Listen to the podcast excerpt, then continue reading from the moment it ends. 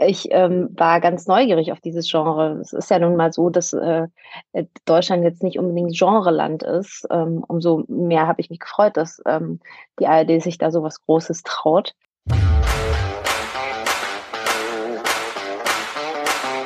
All You Can Stream, dein Navigator durch die Streaming-Welt. Hi, ich bin Micha. Und ich bin Melanie. Als Redakteure von TV Digital und Streaming interviewen wir Stars aus dem In- und Ausland. Und besuchen regelmäßig aktuelle Dreharbeiten. Hier verraten wir euch, welche Streaming-Neustart sich wirklich lohnt.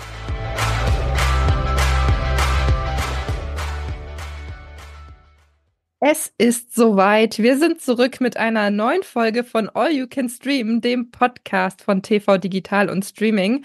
Mit dabei sind auch eure geliebten Moderatoren. Micha sitzt mir gegenüber und ich bin Beliebt, auch wieder dabei. Okay. Ja, ich kann euch aber verraten, ich bin sehr, sehr müde und mich hat gerade versucht, mir das Gähnen auszureden. Ich wusste nicht, dass das funktioniert. Er ist der festen Überzeugung, es funktioniert.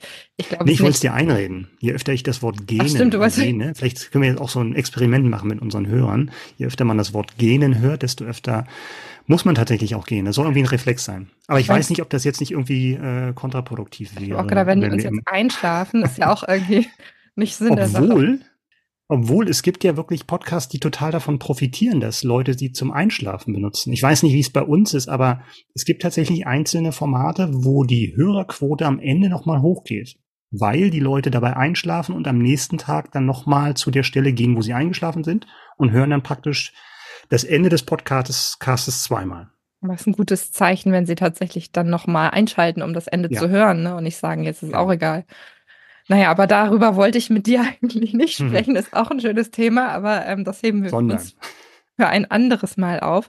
Und zwar, lass uns über die Oscars sprechen, lass uns über Oscar-Filme sprechen und darüber, dass die Award-Saison jetzt mittlerweile in vollem Gange ist. Die Golden ja. Globes waren schon. Und ein Thema, was mich da sehr umgetrieben hat, ist die Tatsache, dass Barbie so ein bisschen als großer Verlierer rausgegangen ist mhm. aus den Globes.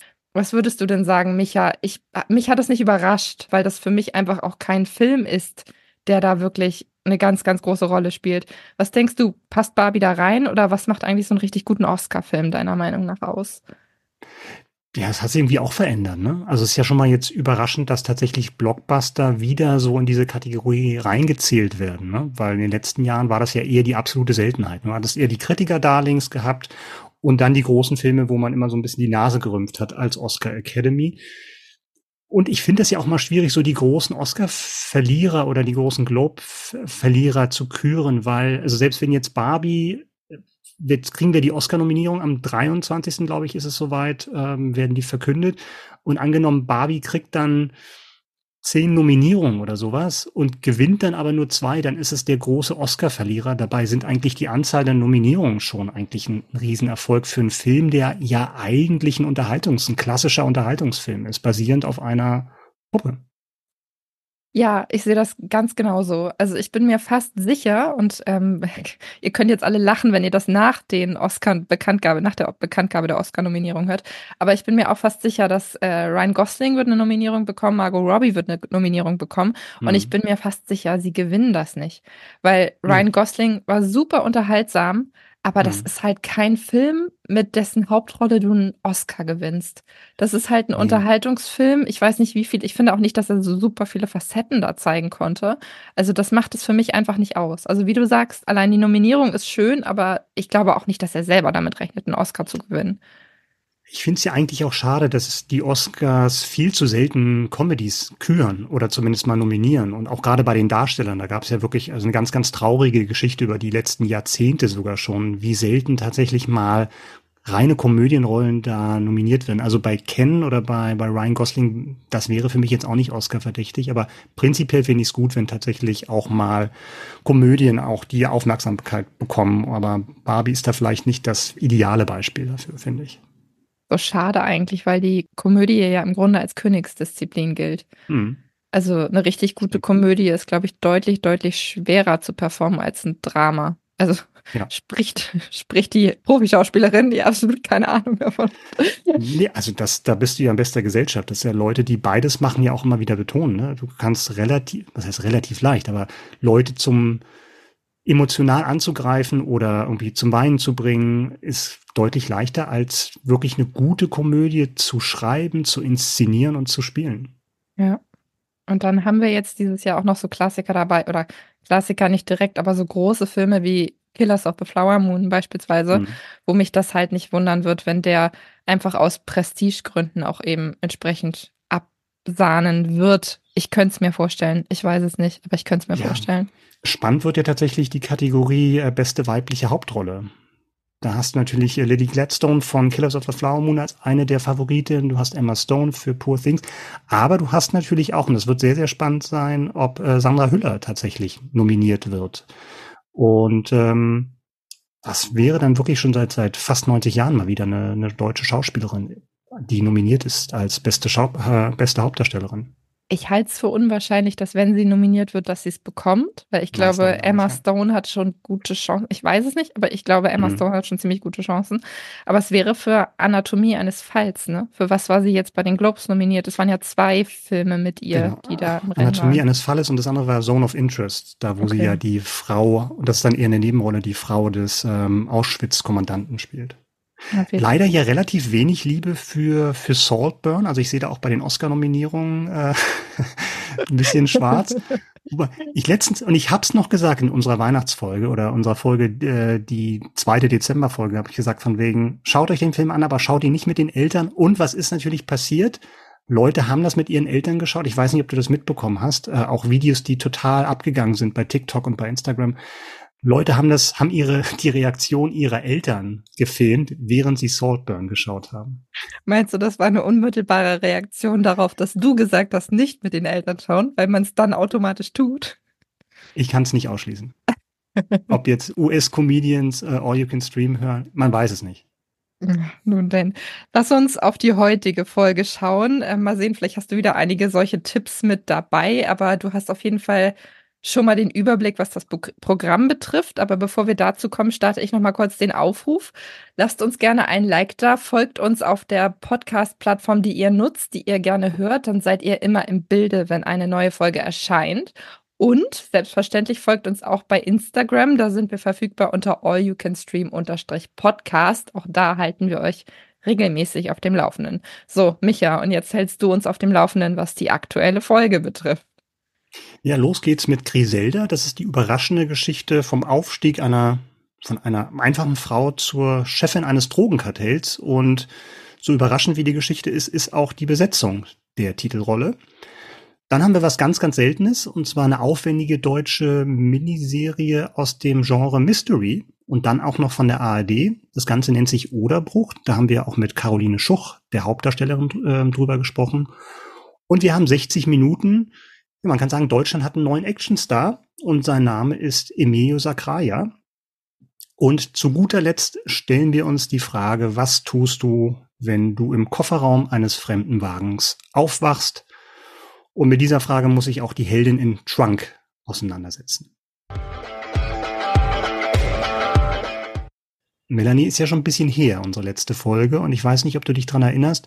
Wir haben drüber gesprochen, dass ein nicht genannter Kollege aus unserer Redaktion ja so ein bisschen Probleme hat mit, mit Comedy-Darstellern in ernsten Rollen. Ich, wir wollen jetzt nicht weiter über ihn sprechen, weil er hat schon mit dem Anwalt gedroht. Ja, ich würde, vielleicht würde ich kurz eine Entschuldigung aussprechen an ja. dieser Stelle. Es tut mir sehr leid, dass wir dein Thema aufgenommen und äh, aus dem, ja, aus dem Kontext gerissen haben wir es nicht, aber dass wir es dafür missbraucht haben, es in diesem Podcast aufzugreifen. Liebe Grüße. Liebe Grüße an Piep.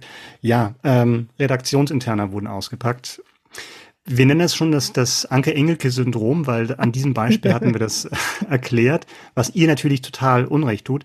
Warum erzähle ich das alles? Weil wir es wieder jetzt mit einem Comedy-Star in einer ernsten Rolle zu tun haben, und zwar mit Sofia Vergara, die wir aus Modern Family kennen. Die spielt nämlich die Hauptrolle in Griselda, sechsteilige Miniserie, die ab 25.01. bei Netflix verfügbar ist. Und Melanie, Du hast dich mit dem Thema beschäftigt und kannst uns sagen, worum geht's eigentlich in Griselda?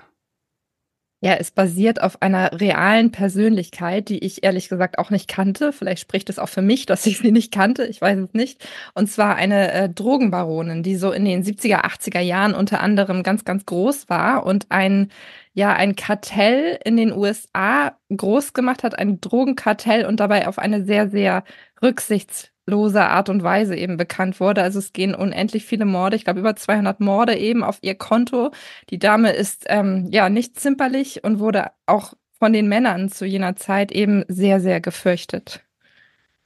Das finde ich ja ganz schön, dass man jetzt mal so eine Art Biopic, auch wenn es eine Serie ist, ein Biopic hat über eine Figur, wo man das Ende auch nicht kennt. Also wenn es jetzt Pablo Escobar wäre oder sowas, da weiß man vielleicht im besten Fall, wie das mit seinem Leben weitergeht, wann es endet und man ahnt immer so oder guckt immer so ein bisschen von wegen, ist es jetzt soweit oder ist es jetzt soweit und wann kommt er ins Gefängnis und sowas. Das Schöne ist ja dann bei Griselda, dass man das nicht weiß.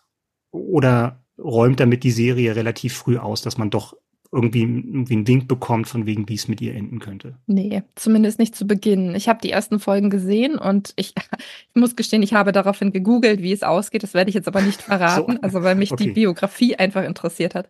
Aber ja. ich finde es ganz schön, dass du Pablo Escobar eben angesprochen hast, weil mit einem Zitat von ihm beginnt diese ganze Serie. Und zwar steht ganz am Anfang, der einzige Mann, vor dem ich jemals Angst hatte, war eine Frau namens Griselda Blanco.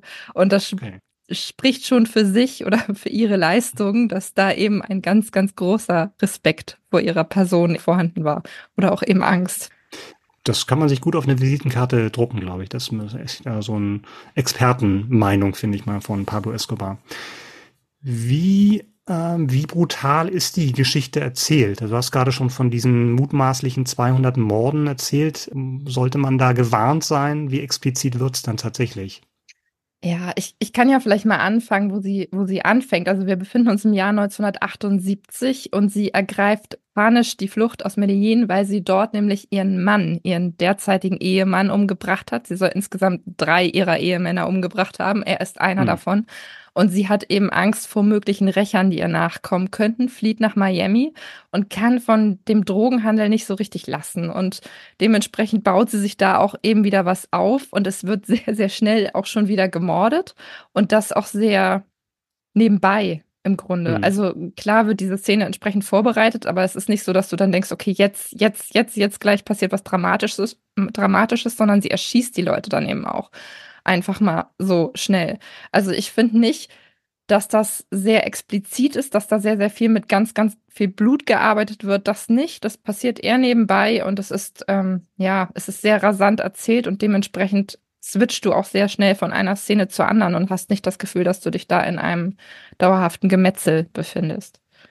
Griselda war ja insofern eine absolute Ausnahmeerscheinung, weil es ja wirklich ein Männerbusiness war und wahrscheinlich heutzutage auch größtenteils immer noch ist da stelle ich mir vor, dass man auch so ein bisschen so als Serienmacher so eine Gratwanderung hat, ne? weil das ja einerseits dann auch so eine Geschichte einer äh, Trademark starken Frau ist in einer, in einer sehr, sehr schwierigen Branche, sagen wir es mal so, die eigentlich nicht auf Frauen ausgelegt ist. Also einerseits ist das dann auch so eine, so eine Geschichte, die wahrscheinlich dann ihre Stärke zeigen soll. Andererseits tut sie abscheuliche Dinge.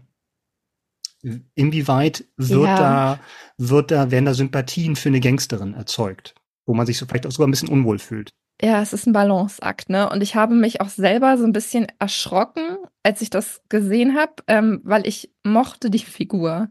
Sie tut furchtbare Dinge und Männern würde man das vielleicht übel nehmen, aber ihr nimmt man das nicht so unbedingt übel, was vielleicht an der Performance von Sofia Vergara liegt, die das wirklich, mhm. wirklich gut macht und diesen Balanceakt zwischen Mutter sein und eine ungemeine Verbrecherin sein zu handeln weiß. Und ich glaube, dass dieser Mutteraspekt ganz viel ausmacht im Hinblick darauf, dass man das Gefühl hat, man kann sich vielleicht irgendwie mit ihr identifizieren. Sie will ihre Kinder schützen, sie achtet auch auf ihre Kinder und versucht sich gleichzeitig eben wieder was aufzubauen in, äh, in den USA und eben an Geld zu kommen. Und das, was sie kann, das, was sie beherrscht, ist der Umgang mit Drogen. Und dementsprechend nutzt sie dieses Business auch eben, um um, ja, um sich wieder ein Standing aufzubauen.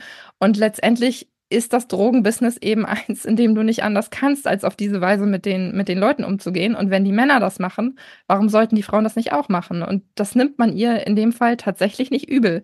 Und ich glaube, dass die Mutter die Tatsache, dass sie eine Mutter ist, da wirklich einen großen, großen Anteil dran hat, ja.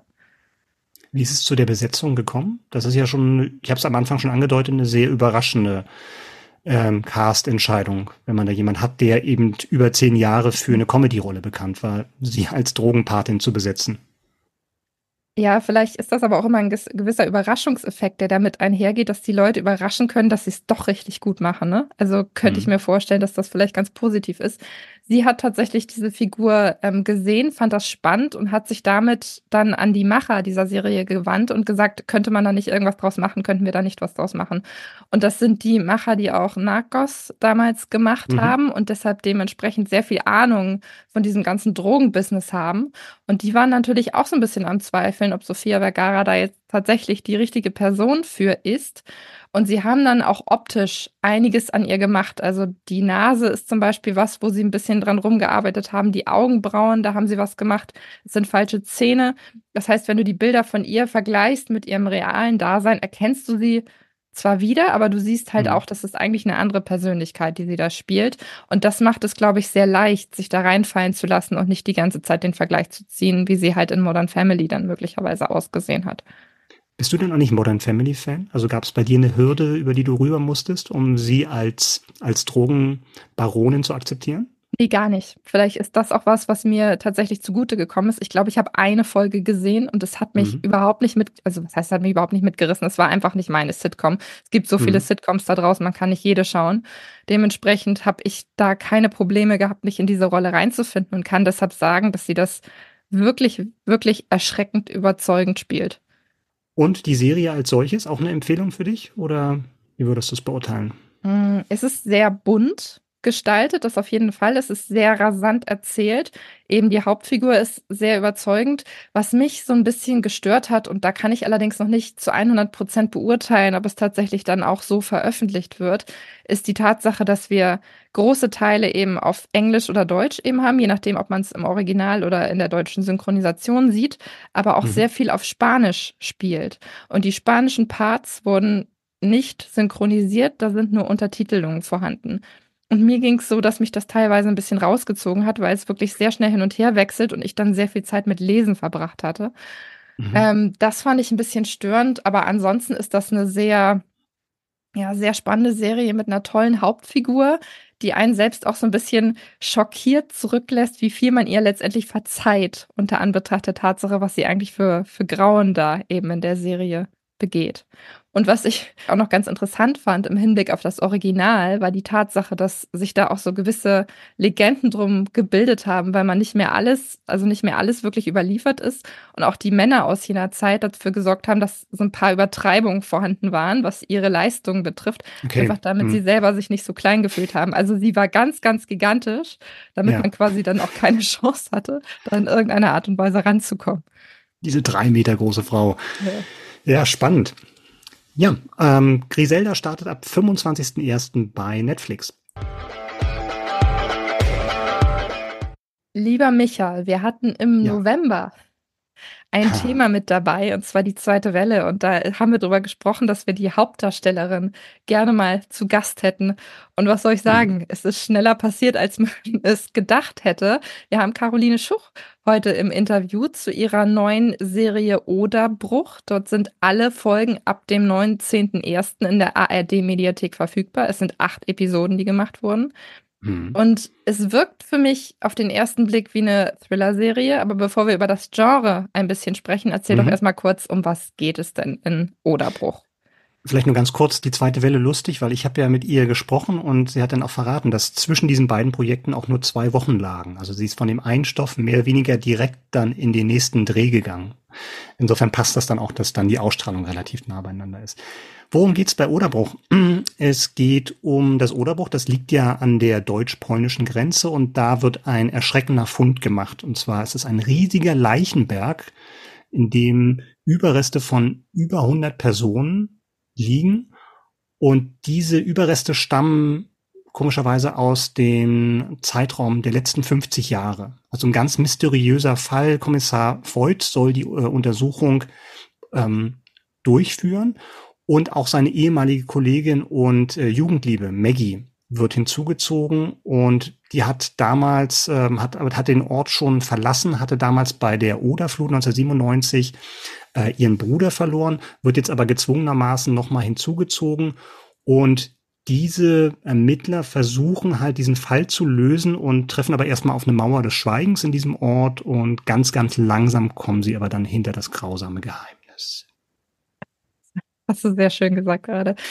Mir ist aufgefallen, dass das erste sich so ein bisschen damit rühmt, dass das eine besondere Serie ist, ein Genre-Mix, den es in der ja. Form noch nicht gegeben hat. Das wird natürlich ganz oft gesagt, wenn solche Produktionen irgendwie kommen. Ja, das hat es in der Form noch nicht gegeben. Wir wagen jetzt hier mal ganz was Neues.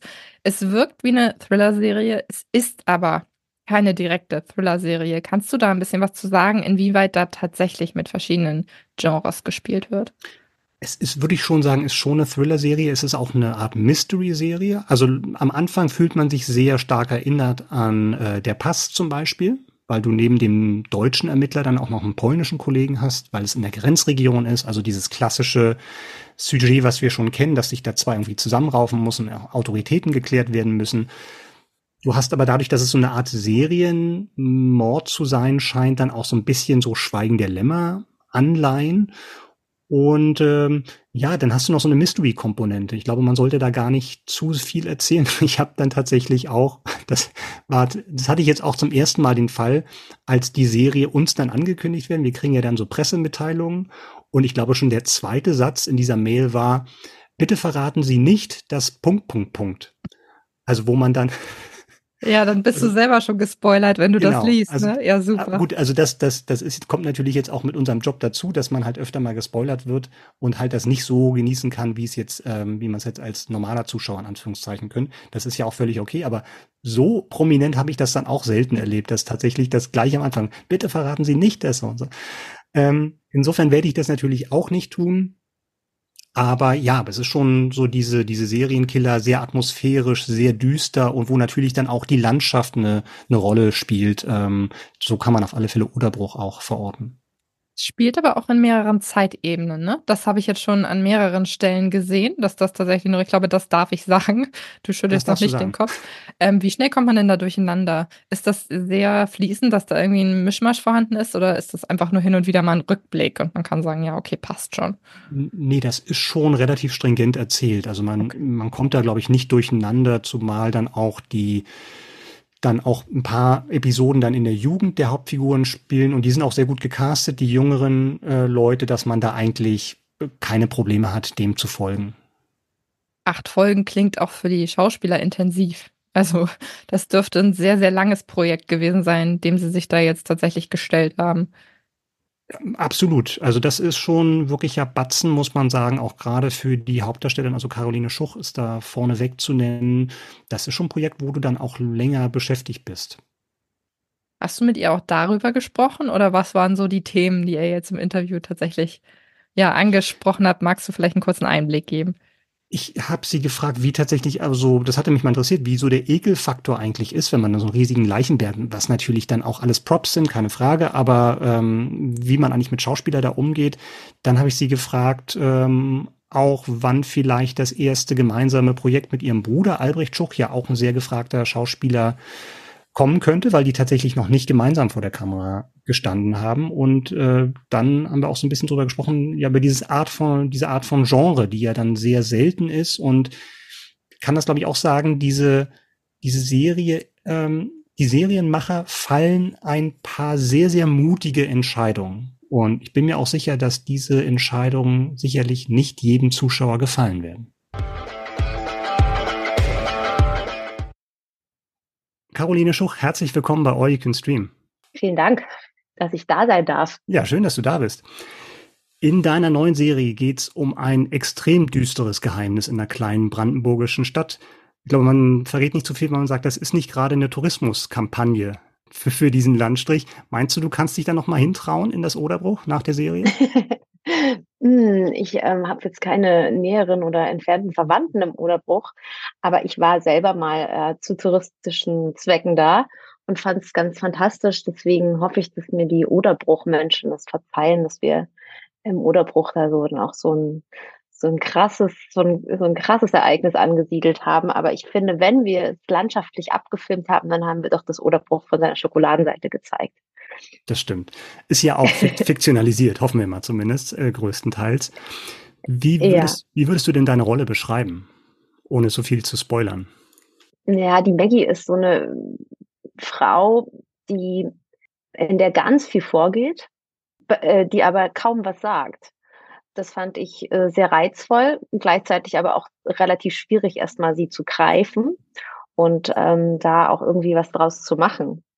Ähm, ich finde auch den, sowieso den, den Sprech, die Sprache dieser ganzen Serie sehr eigen und mh, hm, anders als jetzt so das klassische zwischenmenschliche Gespräch. Und ähm, das, das fand ich auch ähm, eine besondere Herausforderung. Ich mag das, wie Maggie so überhaupt sich nichts ähm, nichts scheißt, würde ich jetzt mal sagen. Also es ist ihr komplett egal, was andere von ihr denken. Die ähm, läuft nicht mit dem klassischen sozialen Lächeln durch die Gegend, sondern ähm, nimmt, was sie was sie nimmt sich, was sie braucht, ohne ziemlich ohne Rücksicht auf Verluste. Und das ähm, ist mir jetzt erstmal sympathisch. Ähm, Maggie ist aber den Leuten dort vor Ort jetzt, glaube ich, nicht so sympathisch. Du hast schon ganz unterschiedlichste Sachen gemacht. Krimi, Drama, Komödie. Das ist jetzt schon noch mal so ein bisschen Neuland, oder? Wenn das so eine Genre-Serie ist, die ja auch in den Mystery-Bereich geht und auch mit, mit Action-Szenen tatsächlich für dich verbunden. Das hast du, glaube ich, vorher auch noch nicht gemacht, oder?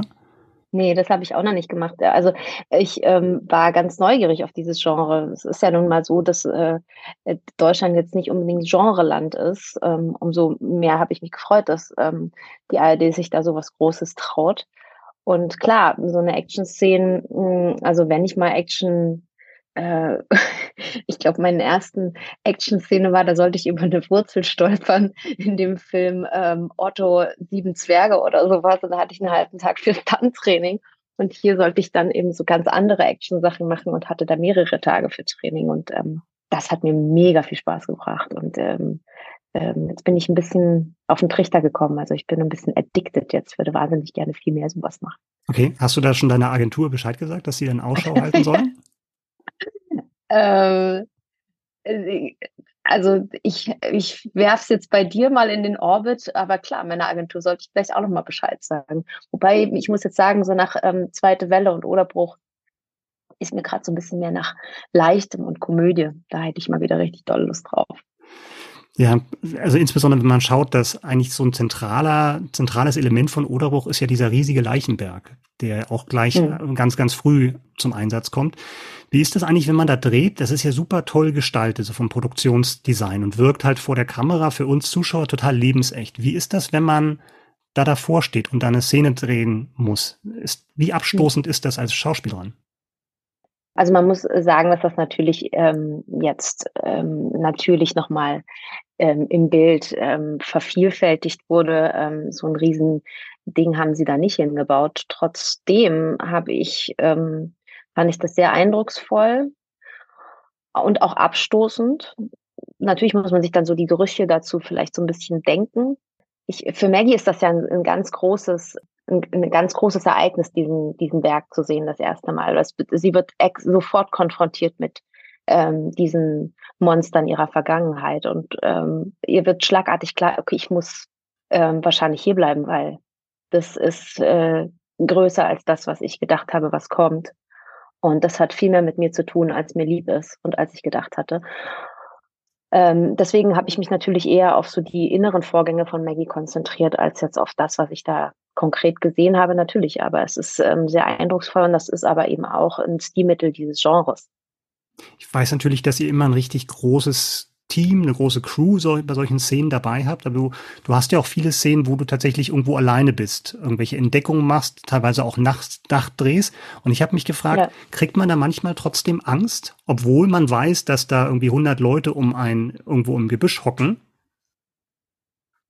Nein, Ehrlich, nein, überhaupt nicht. Also Angst habe ich da nie gehabt. Ähm, ähm, dieses Gefühl von ähm, Einsamkeit und da alleine zu sein, ähm, das war eher was, womit ich mich so ein bisschen auseinandersetzen musste, ehrlich gesagt. Das war natürlich für die Figur aber ganz, ähm, ganz hilfreich und auch bedeutsam, weil das ist ja Maggies quasi, Maggies Schicksal. Sie ist sie ist alleine und das ist aber auch etwas, was sie sich ganz bewusst auch so gewählt hat.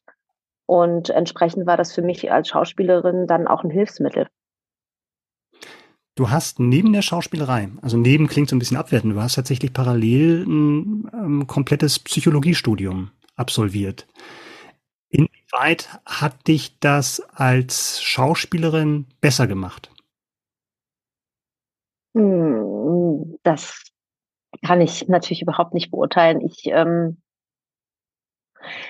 ähm, ich weiß nicht, ob du den Spruch von Daniel Day-Lewis kennst, der sagt, it takes 20 years to become a good actor. Ich glaube, da ist so ein bisschen was, was dran. Es gibt natürlich das intuitive Spiel und das Spiel, also ein Talent, so was man so als Jugendlicher, Teenie oder so mitbringt. Und dann geht's viel auch um Handwerk und dann geht's viel auch um sich wirklich reindenken und fühlen. Und tatsächlich ist es auch eine Fleißarbeit, Schauspielarbeit. Ich will jetzt nicht sagen, dass das, das Studium war auch äh, eine große Fleißaufgabe hier und da. Aber ähm, ja, man lernt schon seinen, seinen Shit zusammenzuhalten sozusagen. Ja, das ist vielleicht so was, wo, wo mir das Studium geholfen hat. Aber ganz grundsätzlich bin ich jetzt die Letzte, die irgendwie Psychologie, Fachliteratur wälzt, um Rollen vorzubereiten. Wie leicht fällt es dir dann nach, wenn so ein Projekt beendet ist, dann von so einer Figur loszulassen? Das ist mal so, mal so. Ähm, jetzt nach Oderbruch und zweite Welle dazwischen jeweils den beiden Projekten hatte ich äh, tatsächlich nur zwei Wochen wirklich frei. Okay. Ähm, muss ich sagen, war ich ziemlich alle und ähm, habe das ganz schön unterschätzt, was das doch bedeutet, ähm, so lange am Stück so als Rolle eins zu agieren, was ja nicht nur heißt, du bist quasi jeden Tag dran, sondern du, man hat eben auch in so einer ähm, ähm, ähm, Position auch nochmal andere Verantwortlichkeiten, so habe ich das zumindest empfunden und das so hinter mir zu lassen und da auch loszulassen und mich auf wieder ganz auf mich zu besinnen, das hat mich mehr gekostet als bei anderen Produktionen. Das hat aber einfach damit mit der Länge auch der, der Produktionszeiten zu tun. Ne? Also es waren ja vier und fünf Monate. Und das ist einfach eine Menge Zeit. Du hast einen Bruder, Albrecht Schucht, der auch sehr erfolgreicher Schauspieler ist. Und meines Wissens habt ihr noch nie gemeinsam vor der Kamera gestanden. Und ich habe mich gefragt, ob das eine Sache ist, die ihr bewusst vermieden habt bisher? Ähm, also wir haben immer mal so Anfragen bekommen, das hat uns aber in diesen jeweiligen Fällen nicht besonders interessiert. Ich glaube, es ist halt einfach eine sehr mh, hm, persönliche Angelegenheit dann. Also wenn wir das machen, dann muss es auch was ganz Besonderes sein. Mhm. Und das war bis jetzt noch nicht dabei, deswegen ist es noch, hat es noch nicht stattgefunden. Haltet ihr da gezielt Ausschau oder, weil die, die Anfragen hast du ja gerade erwähnt, gibt es bestimmt, ne, weil es wahrscheinlich auch interessant ist für für Filmemacher das oder für Firmen vielleicht das auch zu vermarkten dann entsprechend? Also ist, haltet ihr da Ausschau oder sagt ihr, wenn was kommt, dann kommt was und wenn nicht, dann nicht? Wir halten momentan da überhaupt nicht nach Ausschau. Mhm. Nö, weil äh, es viele andere Sachen gibt und ähm, ähm, wie gesagt, ich finde das ähm, irgendwie eine total schöne Idee, aber es ist auch etwas sehr Persönliches und es ist ähm, auch das würde uns wahrscheinlich viel Kraft kosten oder so. Deswegen ist es jetzt, also, hm, es ist jetzt nicht so, dass ich sage, unbedingt sofort nächste Woche. Das muss gut, das will gut überlegt sein. Und das meine ich voller Liebe. also, es muss einfach was Tolles dann sein. Bist du da sehr neugierig, wie die Dynamik dann wäre, wenn tatsächlich, wenn man einen Stoff hat, wenn man ein Drehbuch hat, wenn es vor der Kamera passiert, mit jemandem, den man so gut privat kennt? Ähm, neugierig auf jeden Fall. Ähm, und das würde mir auch erstmal eine gehörige Portion Respekt, glaube ich, einjagen. Caroline, Dankeschön. Vielen Dank auch. Schönen Tag noch. Es sind die großen deutschen Actionwochen bei All You Can Stream. Vergangene Folge hatten wir die schlagkräftige Sarah Kohr gehabt und jetzt haben wir 60 Minuten. Ist ab sofort bei Netflix verfügbar, der Film. Und Melanie hat den Film gesehen und verrät uns, worum es geht bei 60 Minuten. Im Mittelpunkt der Geschichte steht Octavio, Mitte 20 ähm, und Mixed Martial Arts Kämpfer. Musste ich mir auch erstmal aneignen, was das eigentlich bedeutet. Aber er ist halt Kampfsportler. Ich glaube, darauf können wir uns eben auch beschränken. Genau, und er steht kurz vor einem wichtigen Kampf. Das Problem bei der ganzen Sache ist, dass an dem Tag auch seine Tochter Geburtstag hat, die er mit 19 bekommen hat. Und die ist bei der Mutter und die Mutter ist not amused darüber, dass er das Kind schon wieder versetzt oder zumindest das Risiko besteht, dass er es versetzt, weil er wollte an dem Geburtstag auf jeden Fall da sein. Und dementsprechend sagt sie dann, du hast 60 Minuten Zeit, um zum Geburtstag dieses Kindes zu kommen. Ansonsten sorge ich dafür, dass dir das äh, Sorgerecht entzogen wird, beziehungsweise dass nur noch ich mich um diese Tochter kümmere. Und mhm. dementsprechend mhm. hat er dann einen Ansporn, durch die gesamte Stadt zu rennen und lässt diesen, diesen Kampf eben sausen, was bei einigen Leuten natürlich nicht auf Begeisterung stößt. Deshalb wird er dann eben entsprechend verfolgt. Okay. Deswegen heißt der Film auch 60 Minuten. Ganz genau. Ah, okay.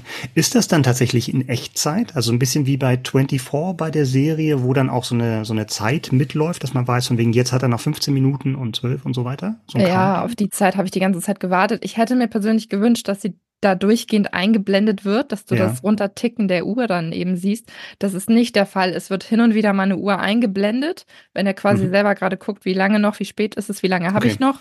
Aber die ist nicht die ganze Zeit vorhanden, dass du sie sehen kannst. Das ist, okay. ähm, ja, also man weiß es nicht immer so ganz genau. Das heißt, ist es dann in Echtzeit erzählt? Also, dass man tatsächlich sagt, die Spielzeit ist dann identisch mit der, mit der Zeit, die der Film tatsächlich auch dauert? Mm, der Film ist keine 60 Minuten lang, weil wir ja nee, nee, automatisch klar, schon den Anfang erstmal so Genau, den Anfang, mhm. dass erstmal diese Prämisse festgestellt ich wird. Ich weiß, was du meinst, aber wir haben halt zwischendurch auch mal so Momente, wo es woanders, wo wir andere Figuren eben sehen. Mhm. Und ähm, dementsprechend, ich habe auch nicht auf die Uhr geguckt, ob das Ganze jetzt tatsächlich immer hinkommt, was da gezeigt wird, oder ob die Uhr kurz stehen bleibt. Es fühlt sich auf jeden Fall nicht wie Echtzeit an, kann ich okay. sagen. Also du hast nicht das Gefühl, ich renne jetzt die ganze Zeit mit ihm. Klar bleibst du bei ihm, aber es kommen halt auch immer noch wieder andere Figuren letztendlich in den Fokus. Ich will ja jetzt nicht die Prämisse kaputt machen, aber als ich den Trailer gesehen habe, habe ich mir gedacht, von wegen, muss er jetzt wirklich quer durch Berlin rennen oder kann er auch einen Uber nehmen oder einen E-Roller oder sowas? Er nimmt auch ein Taxi, kann ich dir okay. verraten. Also er nimmt gelegentlich auch mal ein Taxi, aber er wird halt verfolgt. Dementsprechend okay. ist er unterwegs auch dabei, immer wieder Leute zu vermöbeln und quasi die ganze Zeit während dieser 60 Minuten damit beschäftigt, ja, Leute zu verkloppen. Also man ja. kann sagen, dass eigentlich dieser Film sich systematisch von Kampf zu Kampf manövriert die hm. Handlung ist eigentlich auch fast ein bisschen irrelevant, kann ich sagen. Also es geht halt einfach nur darum, dass er einen Grund hat, durch die Gegend zu rennen und in der Zeit eben Leute zu, ver äh, zu verkloppen. Ja, das ist so das Haupt Hauptding in diesem Film. Emilio Sakraya ist ja bisher jetzt nicht als Mixed Martial Arts ähm, Kämpfer auffällig geworden, sondern tatsächlich als Schauspieler. Ja, der ist Schauspieler. Ich bin großer Fan, klingt jetzt auch ein bisschen traurig, aber ich fand damals als Kind Bibi und Tina, ja genau. Ja. Als Kind mochte ich Bibi und Tina sehr, sehr gerne. Wer Dementsprechend nicht? habe ich mir ganz genau, habe ich mir auch die Realverfilmungen angeschaut, die vor mhm. ein paar Jahren gekommen sind. Das ist jetzt auch schon ein bisschen her, ne? 2012, 13, Ir irgendwie so. Ja, ja, irgendwie sowas. Ähm, genau, da hat er mitgespielt in den ersten Filmen. Mhm. Da war er dabei, da bin ich das erste Mal auf ihn aufmerksam geworden und er hat seither tatsächlich zahlreiche Sachen gemacht. Also kalte Füße mit Heiner Lauterbach und Sonja Gerhardt zum Beispiel. Super Film.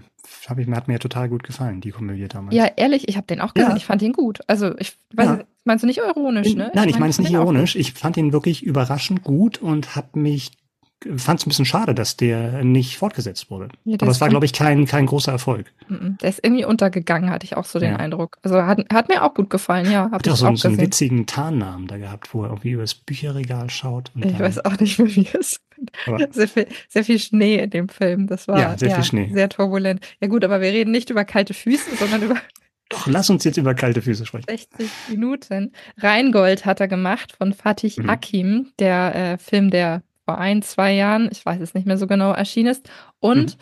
ganz zentral die Serie mit einer Staffel, Staffel Tribes of Europa, die bei Netflix kam, eigentlich auch fortgesetzt werden sollte, sich aber, glaube ich, als enormer Flop herausgestellt hat und dementsprechend dann nicht fortgesetzt wurde, beziehungsweise bislang nicht fortgesetzt wurde.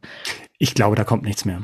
Also das kann ich mir schwer vorstellen. Ja, das war super ambitioniert damals, aber ich glaube nicht, dass da noch was kommt. Und sag mal jetzt, der, der Macher von Tribes of Europa ist jetzt auch wieder an Bord. Ganz genau. Da schließt sich so ein bisschen der Kreis, weil der Autor Philipp Koch, der jetzt diesen Film gemacht hat, war damals eben auch bei Tribes of Europa mit dabei. Und da haben sie dann auch drüber geredet, inwieweit sie tatsächlich einen Film machen könnten, wo Emilius Sakraya seine, seine Liebe zum Kampfsport eben entsprechend darstellen kann. Und auf die Art und Weise ist ihm dieser Film dann jetzt auch auf den Lab geschrieben worden, weil das war der Ausgangspunkt. Sie haben drüber geredet, was könnte man machen, wo er eben seine, sein, seinen Körper zur Schau stellen kann, wollte ich gerade sagen. Aber seine Körper, Kampffähigkeiten. Körper verkaufen. Ja, ja, so ein bisschen ist es halt auch so. Also die Kamera hm. geht immer wieder über den nackten Oberkörper, zeigt, wie durchtrainiert er ist. Also das geht schon darauf hin, dass man sich ihn halt eben auch angucken soll. Gräss, grässlich. Das ist ja, ja abstoßend. Ist ein attraktiver Mann, aber das weiß er halt auch selber. Ne? Das ist ja das, worauf dieser Film letztendlich auch abzielt. Aber das heißt, dass er jetzt nicht irgendwie wie ein Wahnsinniger für diese Rolle trainiert hat, sondern er war vorher schon, also sicherlich zusätzlich nochmal, aber er war vorher schon mit Kampfsport vertraut. Ja, also wenn man ihm bei Instagram folgt, und das tue ich jetzt auch schon seit geraumer Zeit, sieht man. Seit Bibi und Tina. Seit, seit Bibi und Tina sieht man, dass er da schon hinterher ist und dass der auch trainiert. Also der wird jetzt nicht dafür damit angefangen haben, sondern die Tatsache, dass er trainiert war, war der Anlass, tatsächlich einen Film zu machen. Man muss aber sagen, dass er zwei Wochen vorher halt auch mit Stunt-Choreografen intensiv gearbeitet hat, mit welchen die unter anderem auch The Witcher gemacht haben. Die mhm. haben das alles dann vorbereitet. Das ist von den Kämpfen her hochqualitativ, also wirklich, wirklich gut gemacht. Und das siehst du einfach auch, dass da sehr, sehr viel Arbeit hintersteckt, das so umsetzen und choreografieren zu können. Und dann war ja auch noch jemand vor der Kamera dabei, die auch schon Erfahrung hat. Das fand ich ja ganz spannend. Ähm, ich hatte es nur irgendwie im, im Abspann gelesen, dass sie geworben haben, dass da ja auch eine bekannte Stuntfrau dabei ist. Marie Morom spricht man sie, glaube ich, aus. Ich glaube, eventuell korrigiere mich, falls ich da nicht ganz auf der Spur bin. Sie ist Stuntfrau und sie ist Schauspielerin. Sie spielt eben eine Dame, die auch in dem Studio, wo Emilio Sacraia trainiert, mit dabei ist und die eben auch mitkämpft in den Fällen, wo es dann vonnöten ist. Und die ist tatsächlich, und das wusste ich nicht, sehr, sehr groß auch in Hollywood schon dabei gewesen. Bei Black Panther hat sie eben mitgearbeitet als Stuntfrau, hat auch eine der Kriegerinnen gespielt und hat bei James Bond ähm, keine Zeit zu sterben, war es, glaube ich. Da hat sie auch die Hauptdarstellerin eben als Stuntfrau unterstützt, war die ganze Zeit mit dabei. Also die hat wirklich große Hollywood-Rollen auch mittlerweile schon miterleben dürfen. Cool. Ist, würdest du denn sagen, dass dann auch wirklich die Action mithalten kann? Weil das ja so ein Genre ist, was wir ja zuletzt dann auch in den John Wick-Filmen gesehen haben, in vielen anderen Filmen, die halt so kampflastig sind. Ich kann sagen, die Action steht in diesem Film absolut im Vordergrund. Hm. Punkt. dann ähm, kommt erstmal nix. Äh, dann kommt erstmal nix und dann kommt ja. irgendwann die Schauspielerei. Also das Einzige, worum es in diesem Film tatsächlich geht, sind die Kämpfe. Hm. Und es ist eigentlich komplett hinfällig, was für einen Grund du findest, warum er sich durch die Stadt prügelt. Du brauchst einen Grund, aber was der Grund gewesen ist, ist eigentlich im Grunde egal.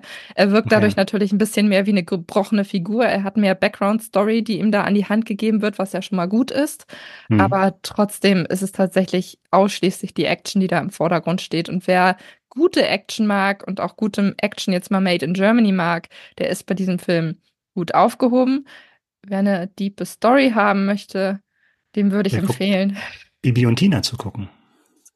Genau, genau, genau. Sagen wir das so, ja. Na, ich bin ja gespannt als Berliner, ähm, ob die, die Geografie stimmt. Ich hatte irgendwie gelesen, oh. dass er sich irgendwie von, ja. vom Wedding nach Neukölln irgendwie durchprügeln muss und sowas. In Hollywood-Filmen ist das ja manchmal tatsächlich ein bisschen seltsam. Ne? Man weiß, man ist gerade noch am Kudamm und dann sieht man plötzlich den Fernsehturm, einfach weil es cool aussehen muss. Ja, ich kann dir sagen, dass durchgehend immer wieder eine Karte eingeblendet wird, wo der Weg okay. dann markiert ist. Ich mhm. bin jetzt nicht so vertraut vor Ort, dass ich dir sagen könnte, ob das stimmt, was da jetzt gemacht wird oder nicht, aber es ist halt ja. halt immer wieder eine Karte im Bilde, damit du halt sehen kannst, wie lange er vielleicht auch noch brauchen würde, um entsprechend dann zu seiner Tochter zu kommen. Wenn das Ding durch die Decke gehen sollte bei Netflix, dann gibt es bestimmt auch welche geführten Touren, dass man so auf den Spuren von Octavio da sich durch Berlin prügeln kann. Also ich, ich muss ganz ehrlich sagen, ich hatte die ganze Zeit, also ich weiß nicht, ob sie mit der Kindergeschichte sich so einen großen Gefallen getan haben, hm. weil sie die ganze Zeit, sie nimmt ihm, sagt, sie nimmt ihm das Sorgerecht weg. Und wenn ich ihn mir so anschaue in diesem Film und die, ja. das Umfeld mir angucke, in dem er verkehrt, würde ich sagen, Das steht außer Frage. da müssen wir jetzt nicht drüber diskutieren. Das ist überhaupt gar keine Diskussion wert, aber das ist nur meine Meinung dann dazu. Ja, er war pünktlich bei seinem Kind, aber er hat auf dem Weg 80 Leute umgebracht. Ja, genau. Und er sieht auch er nicht so aus, dass man seinem Kind das am Ende dann zumuten sollte, das, den Papa so zu sehen. Aber das ist ein anderes ah, Thema. Darum geht es ja nicht. Er war pünktlich. Aber er war pünktlich. Das, das sagst ob er du. Wirklich, das ob er wirklich du. pünktlich war, ja. ob er wirklich innerhalb dieser 60 Minuten da war, das erfahrt ihr ab sofort bei Netflix, denn dort ist 60 Minuten zu sehen. Über meine Vielzahl an Ängsten haben wir in der oh. vergangenen Woche bereits gesprochen. Jetzt können wir hm. eventuell eine weitere hinzufügen, was aber auch, glaube ich, nicht so abwegig ist, wenn man auf den nächsten Film guckt. Und zwar geht es um Trunk, ab dem 26.01. bei Prime Video verfügbar. Micha, ich glaube, wenn du jetzt den Inhalt zusammenfasst, werden alle schon verstehen, was in dem Fall meine Angst ist, die da eine Rolle spielt. Ja, weil der Inhalt tatsächlich eigentlich mehr oder weniger den, den ganzen Film erzählt. Also Trunk, nochmal kurz zur Erklärung, zu Deutsch Kofferraum. Und der Name ist Programm, nämlich genau in diesem findet sich Malina wieder. Die junge Malina wacht im Kofferraum eines fremden Autos auf. Erinnerung fehlt zunächst, kommt erst langsam wieder und die wurde entführt und muss sich während der Fahrt befreien, weil sie sonst stirbt. Und ihr einziges Hilfsmittel ist ein Handy, aber auch der Handy-Akku hält nicht ewig. Der Gedanke, der mir gerade kam, war, wenn man sich während der Fahrt befreit und dann mhm. raus will, dann ist man ja im Zweifel auch nicht so gut dargestellt, wenn man dann aus einem fahrenden Auto springt, oder? Aber das ist jetzt ein anderes Thema.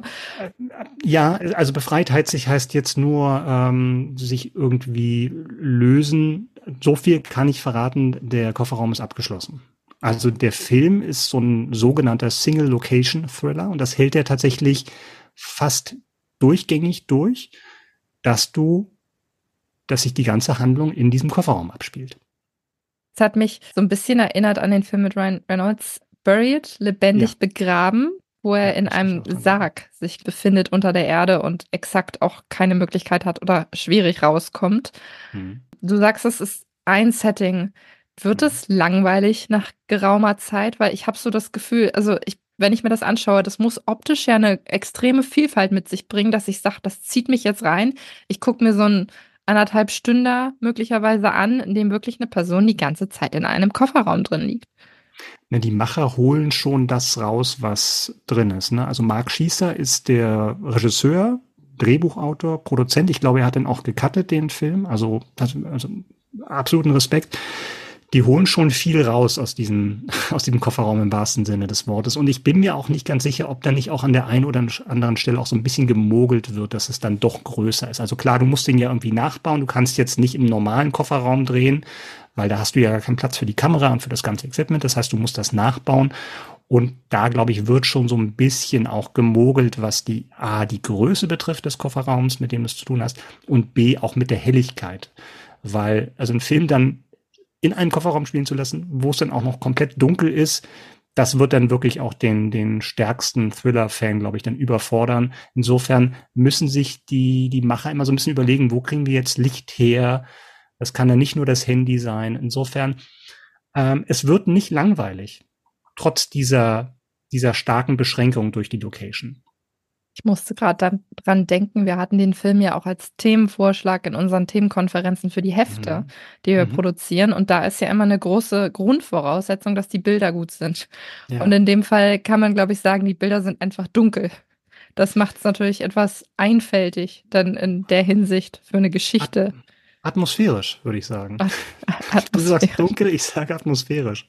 Ich, also, wie beklemmend wirkt das denn auch auf den Zuschauer? Hast du zwischendurch irgendwie das Bedürfnis gehabt, vielleicht mal ein Fenster aufzumachen, ein bisschen frische Luft zu schnappen oder den Raum mal kurz zu verlassen? Oder ähm, ist das tatsächlich was, was dich da mitgerissen hat?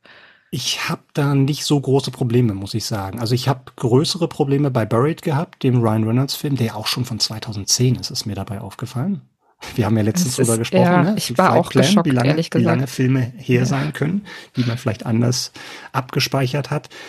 Ich glaube, lebendig begraben zu sein wäre noch mal eine andere Vorstellung. Also wirklich unter der Erde, dann irgendwie zwei Meter Erde über dir.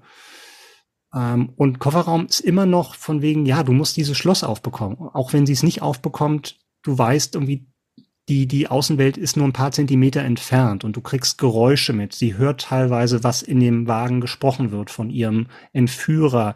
Sie hat das Handy, mit dem sie äh, dann auch jemand erreicht. Auch das verrät nicht zu viel, weil da auch ein paar, können wir vielleicht auch nochmal drüber sprechen, ein paar interessante Stimmen dann als Gesprächspartner zum Einsatz kommen. Und insofern hat mich das jetzt nicht so mitgenommen, aber das heißt nicht, dass es nicht gut gemacht ist, weil, also gerade vom, von der Kameraführung, du bist halt super nah dann ihr, an ihr dran, an der Hauptfigur, aber auch, und das ist mir speziell aufgefallen, vom Sounddesign. Also welche Geräusche es gibt, wenn sie versucht, dort irgendwie die Verkleidung von innen aufzureißen, wenn es darum geht, irgendwie mit dem, mit dem Feuerzeug, was sie da hat, so rumzuhantieren. Du hast natürlich die Fahrgeräusche von draußen, wo sie versucht rauszuhören, wo befinde ich mich jetzt gerade? Fahre ich über eine Landstraße? Fahre ich über eine Autobahn? Ist das eine Tankstelle, wenn der Wagen aufgetankt wird und so? Also das schon erfindungsreich gemacht. Finde ich auch spannend, weil man als Zuschauer dann ja mal in der Position ist, sich auf Sachen zu konzentrieren, auf die man normalerweise nicht so achtet. Mhm. Das Sounddesign ist ja was, das geht dann irgendwie vielleicht unter, wenn man sich dann, wenn man sehr viele optische Eindrücke hat und so weiter. Und jetzt kann man sich da ja wirklich mal in aller Ruhe drauf konzentrieren. Das finde ich irgendwie mhm. auch mal ganz schön. Lass mhm. uns über die Hauptdarstellerin reden und über die Stimmen natürlich auch, aber kurz über die Hauptdarstellerin, weil die trägt ja diesen Film im Grunde, also nicht im mhm. Grunde, sie trägt ihn, Wer ist das und wie gut macht sie das?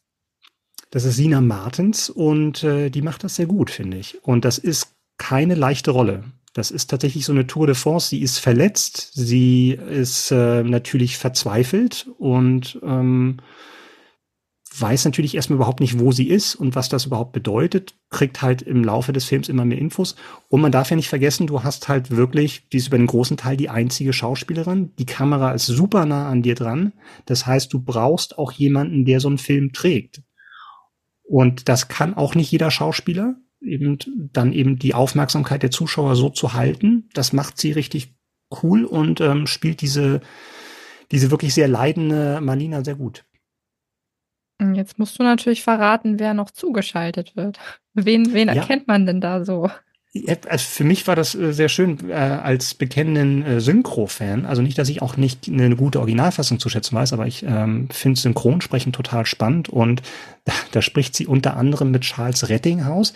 Den kennt man als Schauspieler vielleicht weniger, aber als Stimme zum Beispiel von äh, Jamie, äh, Jamie Foxx und von Robert Downey Jr. Ältere kennen ihn auch noch Jordi LaForge aus Next Generation ähm, Enterprise. Also eine sehr bekannte Stimme, glaube ich, die die meisten kennen, wenn sie sie mal hören. Und dann gibt's noch, ähm, auch sehr spannend, gibt's Luise Helm. Die spricht dann eine, eine Polizeibeamte, mit der sie spricht. Und Luise Helm ist die deutsche Stimme von Scarlett Johansson. Mhm. Unter anderem. Die aber da interessant auch, da kann man auch mal hören, wie sehr sie die Stimme anders anlegt, wenn sie tatsächlich synchron macht und Scarlett Johansson versucht oder wenn sie die spricht und versucht, sich ihrer normalen Stimme anzugleichen. Also da muss man schon sehr, sehr genau hinhören, aber ähm, das macht schon Spaß. Insofern haben die da wirklich ausgenutzt, dass man die Leute nicht sieht, sondern nur hört und dann tatsächlich dann absolute Profis dann engagiert. Synchron ist halt auch einfach eine Kunst für sich, ne? Also ja. da können wir vielleicht ein anderes Mal nochmal drüber reden, aber das ist schon beeindruckend, was man da eben auch leisten kann. Ich habe jetzt aus allem, was du erzählt hast, rausgehört, dass das für dich trotz meiner Bedenken am Anfang durchaus eine Empfehlung ist, die du dafür geben würdest. Ja, für dich nicht wahrscheinlich. Also es ist nichts für Klaustrophobiker. Das muss man echt sagen, ähm, weil ich glaube, da kann man, glaube ich, auch echt Angstzustände bekommen. Ich, wie gesagt, die, die positiven habe ich schon aufgezählt, also Darstellerinnen und auch gerade wie es gefilmt ist. Ich habe so ein paar Probleme gehabt, weil mir das dann doch manchmal so ein bisschen klischeemäßig war. Also auch gerade der, der Mann, der sie da in diesem Kofferraum gesperrt hat, kommt ja dann auch ein bisschen zum Vorschein, warum sie in diesem Kofferraum ist. Also das hat mich dann nicht ganz so überzeugt. Und es gab dann auch eine, finde ich, eine Entwicklung, die sehr vorhersehbar war und dann tatsächlich das auch für mich so gedämpft hat, weil ich dachte, das war irgendwie absehbar und dann hätte ich mir doch eine andere, andere Entwicklung ähm, gewünscht, als die, die es dann genommen hat, ohne da zu viel verraten zu wollen. Ob ihr das genauso seht, könnt ihr beurteilen, wenn ihr euch Trunk anschaut. Das, der Film ist ab dem 26.01. bei Prime Video verfügbar. Ja, und jetzt haben wir noch einen kleinen Tipp für euch, und zwar eine Kurzvorstellung, und zwar geht es um Masters of the Air. Das ist so die Nachfolgeserie zu den Miniserien Band of Brothers und The Pacific. Es geht um eine US-Fliegerstaffel im Zweiten Weltkrieg. Hauptrolle unter anderem äh, Austin Butler, den wir aus Elvis kennen. Ganz, ganz hochwertig produziert, unter anderem von Tom Hanks und Steven Spielberg. Masters of the Air startet am 26.01. bei Apple TV Plus. Das war die zweite Januar-Ausgabe. Und Micha, wo du gerade Austin Butler angesprochen hast und wir beim Thema Synchro waren, ich habe Elvis nur im Original gesehen. Und er hat sich ja diesen ganz rauen Ton, diese, diese dunkle Stimme von Elvis dann angeeignet und gesagt, mhm. er redet immer so. Und jetzt. Danach, ne? Ja, ja. Und jetzt mhm. muss ich mal, ich bin, bin nicht sicher, ich muss mich da mal informieren, ob er das mittlerweile wieder abgelegt hat oder ob das immer noch, das immer noch dabei ist. Das, also ich glaube, das haben sie ihm da ausgetrieben, spätestens bei Masters of the Air. Aber ja, ich habe das auch schon von Leuten gehört, die dann halt so in der Rolle waren, gerade wenn sie einen anderen Dialekt lernen mussten oder einen Akzent oder halt in eben eine berühmte Persönlichkeit mehr oder weniger imitieren mussten. Ne? Das kann schon mal ein paar Wochen hängen bleiben. Ist ja auch übel, ne? Dann kommst du zu deiner Frau, Freundin, was auch immer nach Hause und dann redest du ja. wie Elvis und die denkt sich so, boah, nee. Also, jetzt das überlege ich mir jetzt nochmal. Diese Schauspieler. Meine Mutter hat mich immer gewarnt. Ja, aber wirklich. So, wir hören uns in zwei Wochen wieder, also zumindest hm. Anfang Februar. Da haben wir neue Highlights für euch, damit ihr auch streaming-technisch gut durch den nächsten Monat kommt. Und lieber Micha, wir überlegen uns jetzt erstmal diese Highlights, beziehungsweise wir gucken, hm. was so läuft. Wir überlegen uns nicht die Highlights. Und genau, dann hören wir uns in zwei Wochen wieder. Ich freue mich. Macht's gut. Tschüss. Tschüss.